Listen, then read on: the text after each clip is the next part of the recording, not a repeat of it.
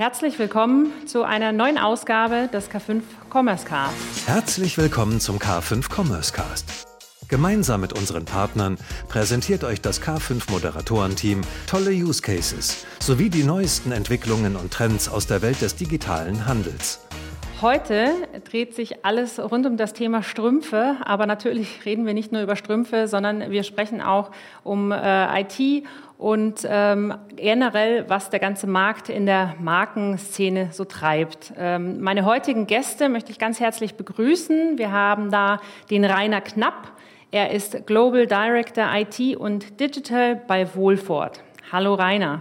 Hallo Barbara, danke für die Einladung. Schön, dass ich dabei sein darf bei euch. Ja, sehr schön. Ähm, lieber André, dich stelle ich auch gleich noch vor. Herzlich willkommen. Äh, du bist Head of Sales Central Europe bei Commerce Tools. Richtig. Äh, hallo, grüße euch auch. Herzlichen Dank, dass ich dabei sein darf. Sehr schön.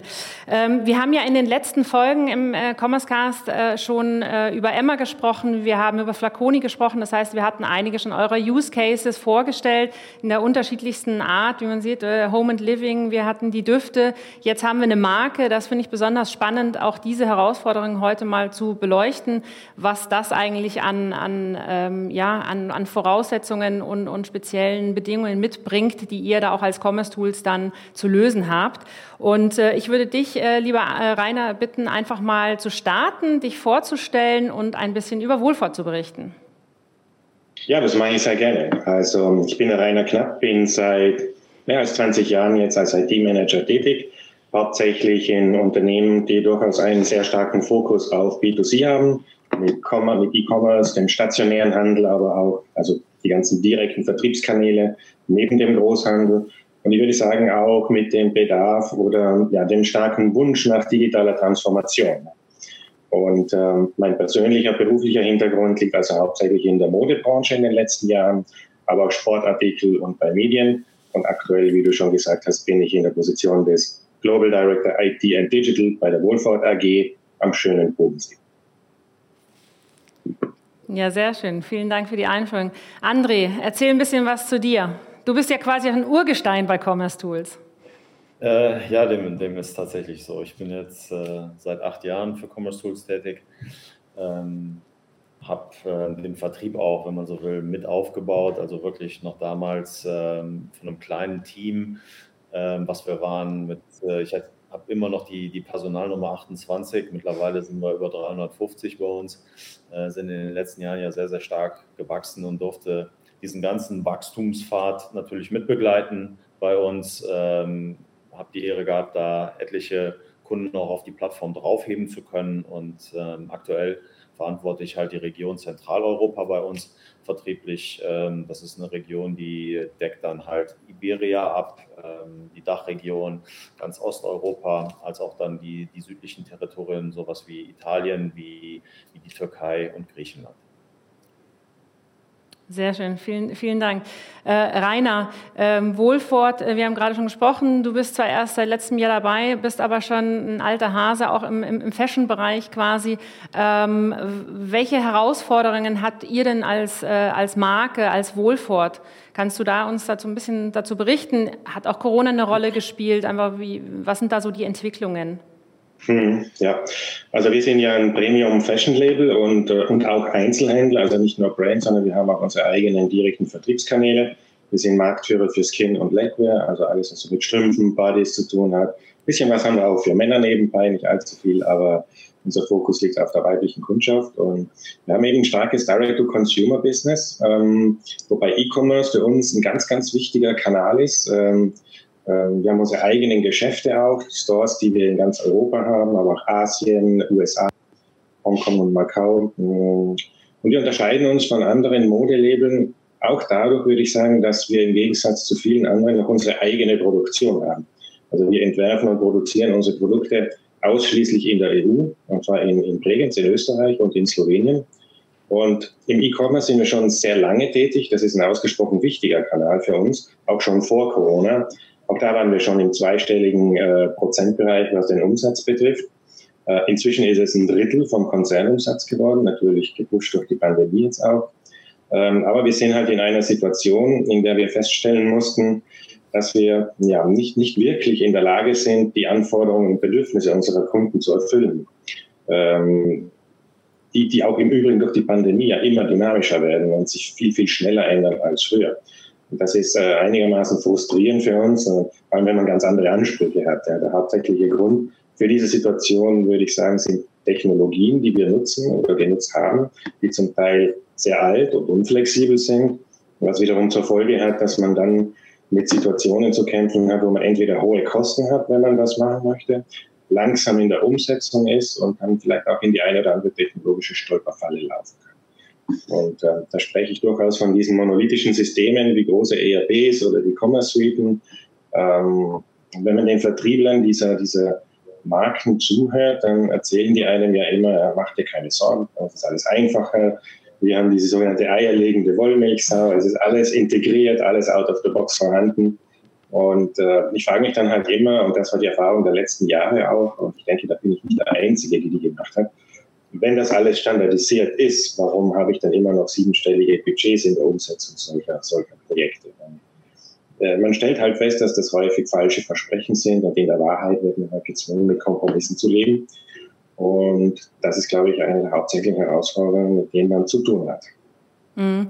Wir hatten in der letzten Folge, äh, hatte ich ja das Gespräch ähm, auch ähm, äh, mit dem äh, Michael ähm, zum Thema äh, Build or Buy und das war eigentlich auch ganz spannend, weil das ist ja, denke ich, auch äh, meistens genau diese Herausforderung. Also ähm, reicht eine Standardlösung noch oder brauche ich eben diese Customized-Lösung, die ich dann wie im Baukastensystem mir passend für meine Herausforderungen äh, zusammenstellen kann. Ähm, wie kam, oder also du hast ja schon gesagt, ähm, da man, man stößt irgendwann an seine Grenzen. Ähm, wie kommt man zu dem Punkt, dass man sich eben entscheidet, ähm, das zu wechseln, ähm, das System? Ähm, wie entscheidet man, warum seid ihr zu Commerce Tools gegangen? Also was ist da der, wie war der Prozess bei euch da intern? Ja, der Prozess war, war der, dass ich, als ich letztes Jahr in die Firma gekommen bin, da waren wir eben in der Situation, wir hatten ein Webshop-Projekt gestartet. Wir wollten also quasi unseren, unseren alten Webshop modernisieren. Im Prinzip einfach eine neue Version auf derselben alten Lösung und mit einem Redesign vom Wert. Ähm, wir haben das Projekt aber dann eigentlich sehr schnell wieder gestoppt, weil wir gesehen haben, dass das eigentlich alles viel zu kurz greift für das, was wir als Marke eigentlich möchten. Wir waren eigentlich immer nur Shop getrieben, hatten kaum einen richtigen Markenauftritt. Und äh, unser Motto war es einfach, die, eine Situation zu schaffen, wo wir in der Lage sind, unsere Kunden wirklich ohne jegliche Kompromisse zu bedienen.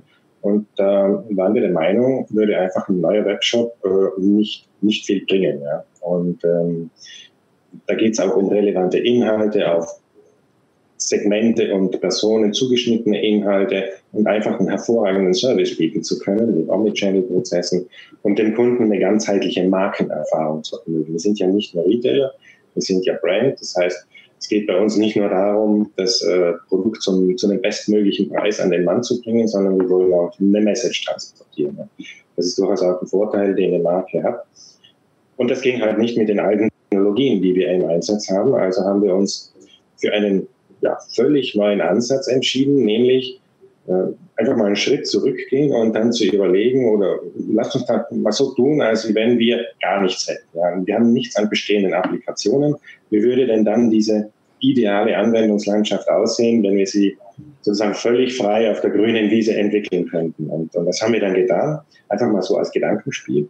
Und herausgekommen ist eine ganz neue Architektur, äh, ein Weg von diesen alten Dinosaurier-Monolithen, von denen wir einige haben, ähm, hin zu einer offenen Best-of-Breed-Architektur, wo wir dann für verschiedene Business-Probleme und Anforderungen spezialisierte Lösungen gesucht haben, die aber durchaus noch offen ist, sodass jederzeit dynamisch mit den Anforderungen wachsen und sich verändern kann. Und, und aus dem Ganzen ist dann ein Lösungsportfolio geworden mit, da würde man sagen, 12 bis 15 verschiedenen Applikationen, Zwischendurch dachten wir mal, äh, das können wir uns nie leisten, ja, das wird jetzt alles zu groß, zu viel. Ähm, äh, aber das Spannende an der Sache war, als wir das dann durchentwickelt hatten und auch den Business Case gerechnet haben, dass es dann von den laufenden Kosten eigentlich günstiger war als das, was wir vorher stehen hatten. Und das war schon eine große Überraschung. Äh, und trotz, trotzdem äh, der Tatsache, dass es das funktional auf eine ganz andere Ebene gebracht hat. Und äh, wir hatten viele Whitespots in der Architektur, die uns bestimmte Dinge gar nicht ermöglicht haben.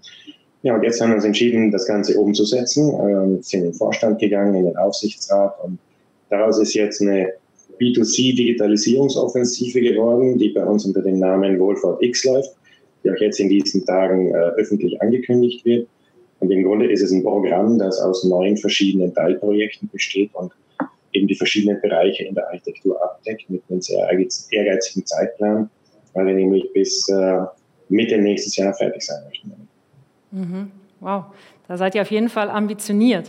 Äh, das finde ich gut. Ähm, ich finde es ganz spannend, was du vorhin gesagt hast, auch, dass ihr als Marke natürlich nochmal eine andere Herausforderung habt. Ihr seid eben nicht nur der Webshop, sondern ihr müsst ja auch etwas transportieren, einen Anspruch, den, den eure Kundschaft an euch hat. Wenn ich selber daran zurückdenke, musste ich jetzt im, im, in der Vorbereitung auch so ein bisschen dran denken. Äh, ich glaube, ich habe vor 20 Jahren oder so meine erste Wohlfahrtsstrumpfhose gekauft und damals wirklich festgestellt, äh, okay, ähm, das ist doch nochmal was ganz was anderes als die billigen Dinger, die man da irgendwie beim beim, äh, in einem Drogeriemarkt bekommt.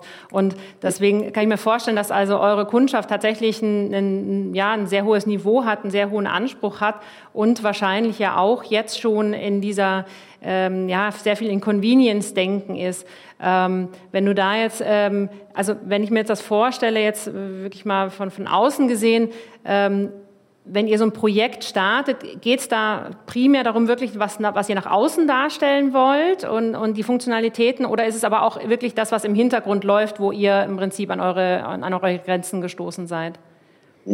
Also sowohl als auch, würde ich sagen. Das eine ist eine technische äh, Geschichte, dass wir einfach die Grundlage bauen möchten, um auch nicht nur das, was wir heute an Anforderungen auf dem Tisch haben, sondern auch das, was in Zukunft noch kommen wird, möglichst abdecken zu können. Und das kann ich nicht mit monolithischen Systemen. Da bin ich immer irgendwie gefangen, habe vielleicht sogar ein Vendor-Login und kann mich eben nicht in dieser Geschwindigkeit entwickeln, technologisch, wie das der Markt von mir verlangt. Und das andere ist die Brand Message. Ähm, wir sind sicherlich nicht Convenience. Wir sind ein Premium-Label. Wir haben ein ganz großes Augenmerk auf Qualität. Wir haben eine sehr, sehr starke R&D-Abteilung. Ähm, wir sind die einzigen, die ähm, ja, Cradle-to-Cradle Gold zertifiziert sind. Das bedeutet, wir haben eine Linie bei uns, die Aurora-Linie, die ist äh, so produziert, dass sie technisch äh, kompostierbar ist. Also wenn man diese Produkte in der Erde vergräbt, ist das, obwohl es Kunststoff ist, nach sechs Monaten Kompost. Und das sind äh, gerade in heutigen Zeiten Dinge, die wichtig sind, die die Leute auch hören wollen von Marken. Und auch diese Inhalte müssen wir einfach stärker transportieren auf unseren Kanälen, auf allen, und zwar auf einer auf einer ganz einheitlichen Ebene, sodass das überall gleich gespielt wird und weg von diesem Silo-Denken, ja, wo äh, Brick-and-Mortar-Business, äh, Social Media und E-Commerce getrennte Kanäle sind. So, so, wird das nicht mehr funktionieren müssen. Mhm. Äh, André, wenn du jetzt von, von deiner Seite aus äh, einfach das, äh, das Projekt dir anschaust, so, wo, wo war denn quasi der, der Match mit Wohlfort und ähm, was macht die Zusammenarbeit mit Wohlfort aus für euch als Commerce Tools? Naja, ähm, also zum einen war das natürlich auch damals, als, das, äh, als wir die ersten Gespräche geführt haben, natürlich zum einen eine besondere Zeit. Ne? Das hat schon mal ein ganz anderes Gusto nochmal gegeben, äh, weil es war dann halt diese Lockdown-Zeit und ähm, war natürlich alles komplett remote. Ähm, dazu ähm, war das schon ein idealer Fit natürlich auch für uns, äh, muss man ganz ehrlich sagen. Also mit, mit Rainer äh, hat man einen absoluten Fachmann natürlich angetroffen, der ganz gezielt auch wusste, was er dort sucht für sein Unternehmen und für dieses Projekt. Ähm, und um ihn herum natürlich auch ein Team mit sehr, sehr technischen, erfahrenen Leuten, die eine Historie im Bereich E-Commerce hatten und natürlich auch, Rainer hat es ja gerade schon ausgeführt, ähm, über die letzten Jahre natürlich mit dieser alten Technologie, die sie dort im Einsatz hatten, durch das ich nenne es jetzt einfach mal so salopp, durch das Tal der Tränen gegangen sind. Und jetzt natürlich alles auf neue Beine stellen wollten.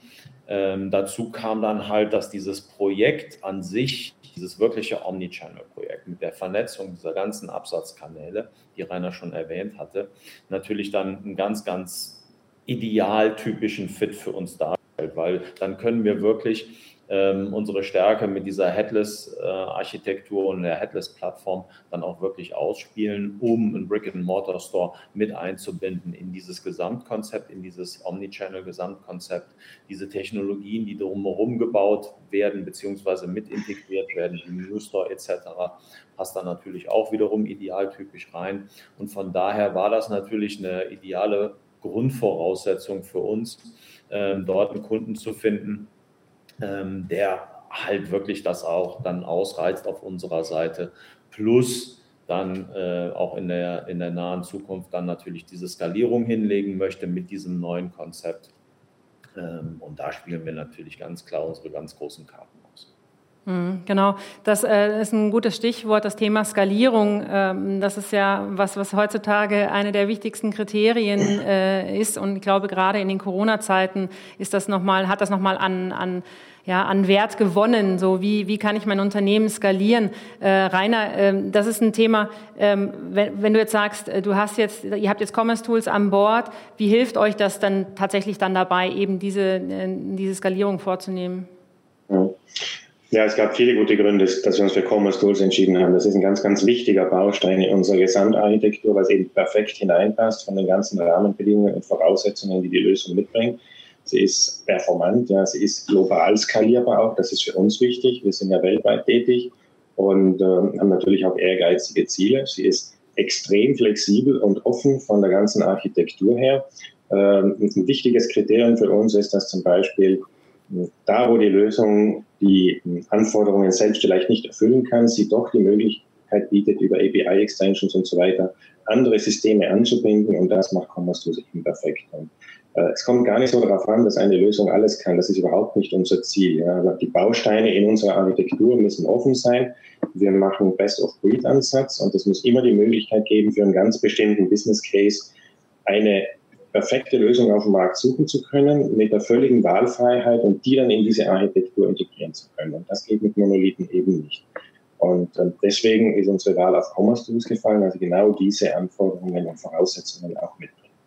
Und jetzt, ich sage mal, diese Markenerfahrung zu transportieren, ist jetzt ja nicht die direkte Aufgabe von einer, E-Commerce Engine. Äh, die liegt eher woanders, aber ja, Commerce Tools bringt alles mit, was wir brauchen. Ja, und ähm, wenn, wenn du sagst, ähm, ähm, diese, diese Architektur, ihr könnt euch da über APIs, äh, APIs dann da auch überall andocken mit den verschiedenen Bausteinen. Ähm, ich hatte auch mit den ersten äh, Commerce Cast nochmal angehört, ähm, den der Sven mit dem, mit dem Dirk Hörig gemacht hat. Der vergleicht das ja mit diesem Lego und äh, du hast da den großen Haufen eigentlich und dann baust du dir dein passendes äh, Traumhaus so zusammen oder dein passendes Auto.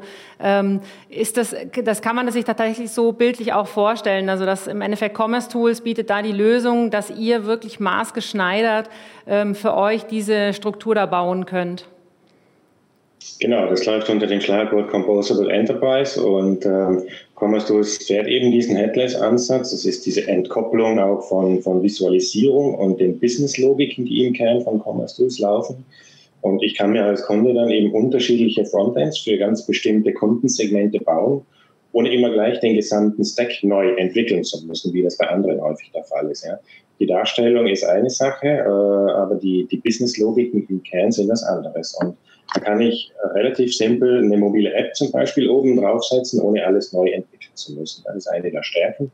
Und wie schon gesagt, diese quasi 100% API-Exposure, ähm, die, die, das bedeutet halt, dass es mir viel, viel leichter fällt, externe Lösungen in das ganze Konstrukt mit zu integrieren, die müssen halt diesen Machtprinzipien genügen. Das ist das, worauf wir achten. Danach suchen wir.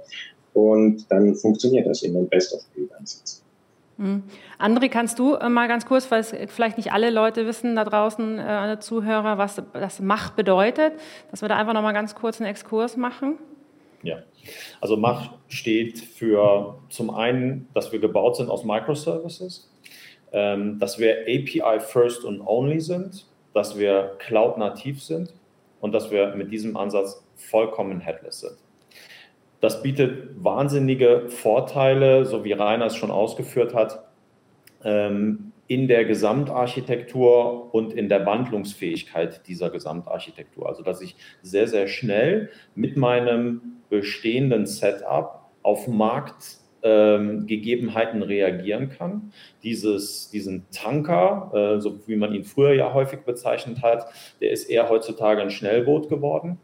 Ähm, und ich kann sehr, sehr schnell Kurskorrekturen vornehmen. Also ich kann sehr, sehr zügig ähm, andere Systeme, die vielleicht jetzt gerade für meinen Prozess elementar sind und wichtig sind, mit rein integrieren und über diese API ansteuern, beziehungsweise über die APIs, die diese ganzen Systeme ja dann mitbringen, nach diesen Machtprinzipien, dann miteinander verknüpfen. Ich habe mit der, mit der Cloud-Infrastruktur, die wirklich cloud-nativ ist, das ist immer ein ganz, ganz entscheidender Punkt. Also hier geht es nicht darum, ähm, einen Service irgendwo zu beziehen, der irgendwo in der Cloud läuft, sondern dass diese Architektur wirklich cloud-nativ gebaut ist, für die Cloud gemacht wurde und somit dann natürlich auch alle Parameter der Skalierungsfähigkeit dann halt mit sich bringt. Und wir sprechen hier von wirklich hohen Skalierungsmöglichkeiten, vor allen Dingen ähm, was solche Themen angeht wie ein Black Friday Sale oder andere Marketingaktionen, wo auf einmal schlagartig eine Vielzahl von Zugriffen auf so ein System draufkommt und das System natürlich stabil bleiben muss und natürlich auch diese, diese Orders dann beantworten muss. Wir sprechen bei uns davon, dass wir mehr als 880 Orders pro Sekunde im einzelnen Kundenaccount darauf fahren können. Ähm, und das sind natürlich Dimensionen, das muss erstmal überhaupt ein Retailer, eine Marke etc. im Kreuz haben, um, das, um unser System überhaupt ausreizen zu können. Und mit dieser Headless-Architektur, die wir da drüber dann halt fahren, ist halt die Flexibilität in die verschiedenen Absatzkanäle gegeben. Das ist natürlich im, im klassischen B2C, Retail etc. irgendwo noch relativ begrenzt, äh, beziehungsweise sind die Cases noch nicht so weit ausgefahren. Ähm, aber wenn ich auch in solche Richtungen wie B2B mit Predictive Maintenance und ähnlichen Szenarien dann rein denke, wo also eine Maschine einen Verschleißstand von, einem, von, einem, von einer Baugruppe automatisch ähm, an ein Leitsystem sendet und darüber dann halt auch die, die Order von so einem Ersatzteil auslöst, ähm, dann sind das nochmal ganz andere Dimensionen und ganz andere Cases, die dadurch entstanden sind. Und äh, das ist halt unser, unser Kern-USP, wie wir fahren. Und ähm, das hat mittlerweile im Markt einen Stellenwert angenommen, äh, wo sehr, sehr viele, vor allen Dingen größere Unternehmen nach diesen Machtprinzipien ähm, dann arbeiten und ganz gezielt ähm, auch darauf basierend dann ihre neuen Technologien dann im Markt evaluieren und aussuchen. Hm. Rainer, du hattest es ja gerade schon erwähnt, ähm, ihr habt ein großes Projekt am Start, Wohlfahrt X. Ähm, wenn du da in die Zukunft jetzt schaust, das ist ja ein mit Sicherheit sehr zukunftsorientiertes Projekt. Ähm, was, was erwartet äh, euch da noch äh, als Wohlfahrt, aber auch in der Zusammenarbeit mit äh, Commerce Tools? Also ich möchte ganz gerne auch nochmal einen Punkt aufgreifen, den der andere gerade erwähnt hat, weil er gesagt hat, eben sehr viele große Unternehmen gehen in diese Richtung. Ja, wir, wir sind ein klassischer Mittelständler und wenn ich das mal auf den Punkt bringen darf, unsere IT besteht aus 15 Personen. Und ähm, das, was wir hier vorhaben, hätte man vielleicht am Anfang nicht gedacht, dass wir das mit der internen Mannschaft so schaffen. Und das ist, glaube ich, äh, gerade wenn man über Headless spricht, so ein Missverständnis auf dem Markt, dass wenn ich Headless machen möchte, ich Heerscharen von eigenen Entwicklern im Unternehmen brauche äh, und das gar nicht machen kann, wenn ich das nicht habe. Es gibt durchaus Unternehmen, die haben hunderte solcher Leute bei sich, die nur das eigene Frontend entwickeln. Wir haben keinen einzigen. Und trotzdem bin ich in der Lage, als Mittelständler äh, so etwas auf die Füße zu stellen. Das finde ich, glaube ich, ist, ist wichtig auch nochmal zu betonen. Ähm, die Herausforderung, wenn man sowas machen möchte, ist, ist glaube ich, die folgende. Als, als Retailer, der verschiedene Kanäle betreibt, ist man in der Situation, dass Omnichannel macht das Leben für den Kunden einfacher. Ja, alles geht. Ich kann zwischen den Kanälen wandern, ähm, kaufe, bezahle hier, gebe dort zurück, in alle Richtungen, vor und zurück. Aber im Hintergrund ist das sehr, sehr komplex. Und das ist, glaube ich, auch der Grund, warum sehr viele mit Omnichannel-Projekten scheitern, weil sie mit ein bisschen Click and Collect beginnen, dann möchten sie den nächsten Schritt gehen und stellen fest, ja, aber eigentlich bräuchte ich ja noch dieses und jenes und dann bleiben sie irgendwie stecken. Und das wollten wir vermeiden und deswegen haben wir auch gesagt, wir müssen, wenn uns das gelingen soll, einen ganzheitlichen Ansatz fahren. Wir müssen uns alles anschauen. Ja? Und wir brauchen überall eine spezialisierte Lösung. Das heißt, wir sind weggegangen von diesem Gedanken, eine Lösung zu suchen, die jetzt möglichst viel kann, weil ich glaube, das ist nicht zielführend. Da bleibt man immer irgendwo stecken. Und dieses Ich kann viel heißt auch, ich kann zwar viel, aber vielleicht vieles nicht richtig. oder in der Spezialisierung, wie wir es dann wirklich benötigen. Und das war wirklich das ausschlaggebende Designprinzip, das wir angewandt haben, dass wir gesagt haben, wir entzerren diese ganze Anwendungslandschaft. Wir überlegen uns, welche Fähigkeiten brauchen wir, entzerren das Ganze und, und suchen uns dann Lösungen, die einzelne Dinge sehr gut können. Und da geht es über, zum, zum Beispiel sind das Themen wie Order Management in einem Omnichannel-Szenario. Äh, ja. Ich brauche einen Webshop, ich brauche eine mobile Kassenlösung in den Stores. Ich brauche Stammdatenmanagement, weil es geht um Produktstammdaten, die einheitlich äh, und konsistent über alle Kanäle verteilt werden müssen. Ich brauche eine zentrale Kundendatenbank, die immer größer werden soll, die angereichert werden soll mit Informationen aller unserer Kunden, die aus den verschiedenen Touchpoints da reinkommen. Ich brauche zum Beispiel eine zentrale Promotion Engine, weil ich möchte, dass der Fachbereich meine Promotionsnummer an einer Stelle pflegen muss und sie dann auf alle Kanäle ausgespielt werden können. Und, und das sind so Dinge, die findet man nicht in diesen monolithischen Systemen. Und deswegen haben wir eben einen anderen Ansatz gewählt. Hm. Und ja. ja. Ähm. Und das sind eben diese neuen Teilprojekte, die ich vorhin erwähnt habe. Ja, das sind diese Bausteine, die wir jetzt einführen in der Architektur. Das Ganze hat durchaus eine gewisse Komplexität. Ja, das, das möchte ich nicht abstreiten. Aber mit dem richtigen äh, Set an Partnern, die da mitarbeiten, muss die eigene IT gar nicht so riesengroß sein.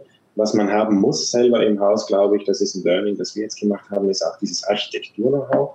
Also die Vision, wie das Ganze ausschauen soll, immer sicherzustellen, dass das nicht auseinanderläuft, weil es arbeiten ja durchaus trotzdem viele Leute in dem ganzen Projekt mit. Bei uns sind das mittlerweile 50 bis 60 Personen, die daran arbeiten, mit unterschiedlichen Partnern. Und das muss man schon zusammenhalten können. Und das sind halt voneinander abhängige Projekte, die in, in einem ja, agilen Multiprojektmanagement gesteuert werden.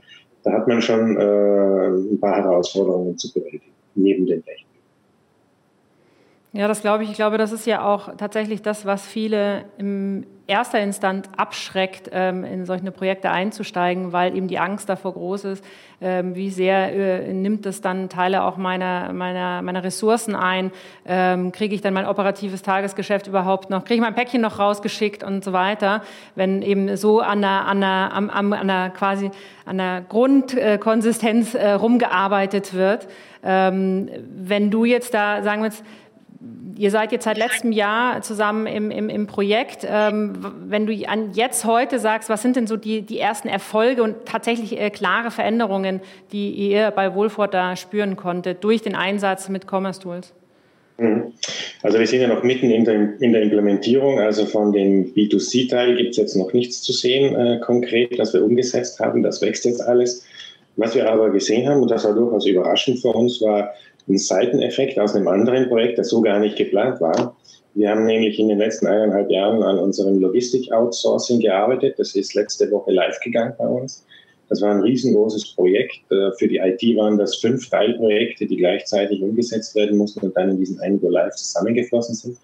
Und äh, ohne das jetzt allzu weit äh, auszuführen, aber wir kamen mitten im Projekt in eine Situation, wo wir festgestellt haben, wir haben jetzt eigentlich durch den neuen externen Logistiker keine eigene Lösung mehr, die uns das Thema Value-Added Services abbildet. Um das mal ein bisschen zu erklären, das sind Zusatzservices, die wir unseren Kunden anbieten, wenn sie spezielle Anforderungen haben für den Versand von Produkten. Ja. Also die einen sind zum Beispiel auf dem kanadischen Markt und möchten, dass wir für sie französische Produktlabels aufbauen. Andere möchten gerne, dass die Palette, wenn sie nach Spanien fährt, mit einer schwarzen Folie umwickelt wird. Und das sind jetzt so Zusatzservices, die wir, die wir anbieten und auch machen. Die würde man normalerweise mit einem ERP machen. Da habe ich einen Servicekatalog, kann das bepreisen oder auch nicht und dann hänge ich das zum Auftrag dazu.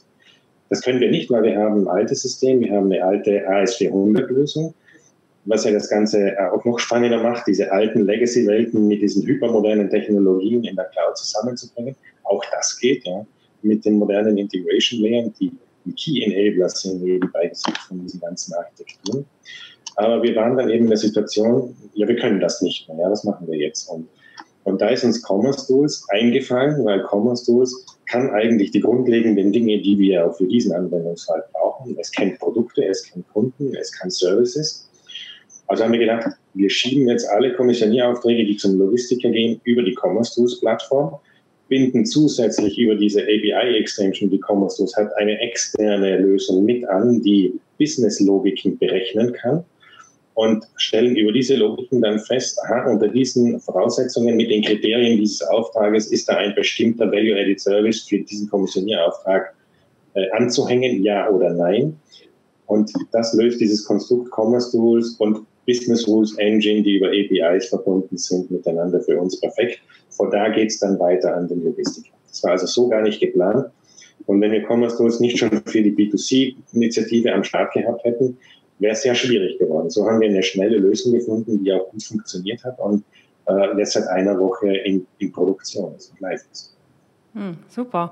Äh, das habe ich jetzt auch äh, schon ja von anderen Kunden von euch äh, mitbekommen, André, dass ähm, ihr seid wirklich, ihr seht euch ja auch als echten Partner, ein Begleiter in so einem Projekt und steht da wirklich immer ähm, zur Stelle, wenn auch irgendwo links und rechts eben Probleme auftauchen, Herausforderungen auftauchen.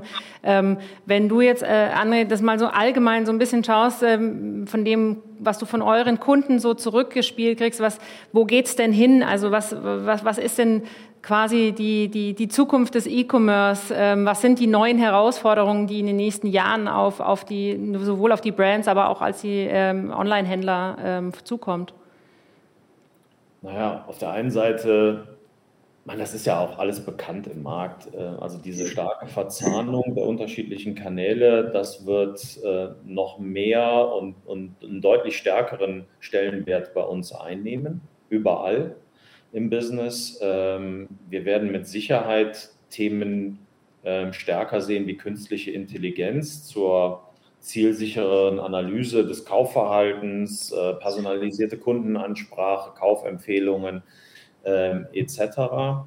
dann natürlich das ganze Thema Headless Commerce ist nach wie vor nach unserer Meinung nach das, das Trendthema im Markt schlechthin. Also man sieht es ja auch, dass die ähm, monolithischen Anbieter ähm, stark in diese Richtung reindrängen und versuchen, dieses dann halt auch mit auf ihre Technologie mit aufzusetzen. Und ich glaube, dass ähm, nach wie vor im, im, Thema Logistik auch noch ähm, sehr, sehr viel Potenzial liegt, um, um den Kunden besser bedienen zu können teilweise exklusiver bedienen zu können. Also ich denke da ähm, an diese Themen ähm, auch mit der Verpackung, ähm, das Ganze auch wirklich wiederverwendbar zu machen, äh, ein starkes Branding damit einhergehen zu lassen. Das sind sicherlich Trendthemen, die wir in den nächsten Jahren ähm, deutlich häufiger auch im Markt dann, dann wiederfinden werden, als auch, dass die Technologien sich dementsprechend dann auch anpassen werden. Mhm. Rainer, du hast da bestimmt auch was dazu zu sagen. Wie siehst du die Zukunft im E-Commerce, auch in Bezug natürlich auch auf Wohlfahrt? Mhm. Ja, ich glaube, das Ganze wird einfach eine noch größere Dynamik und Geschwindigkeit kriegen, als es jetzt schon hat. Das wird sich fortsetzen, glaube ich, äh, auch nach der Pandemie, wenn sie dann mal äh, vielleicht vorüber ist.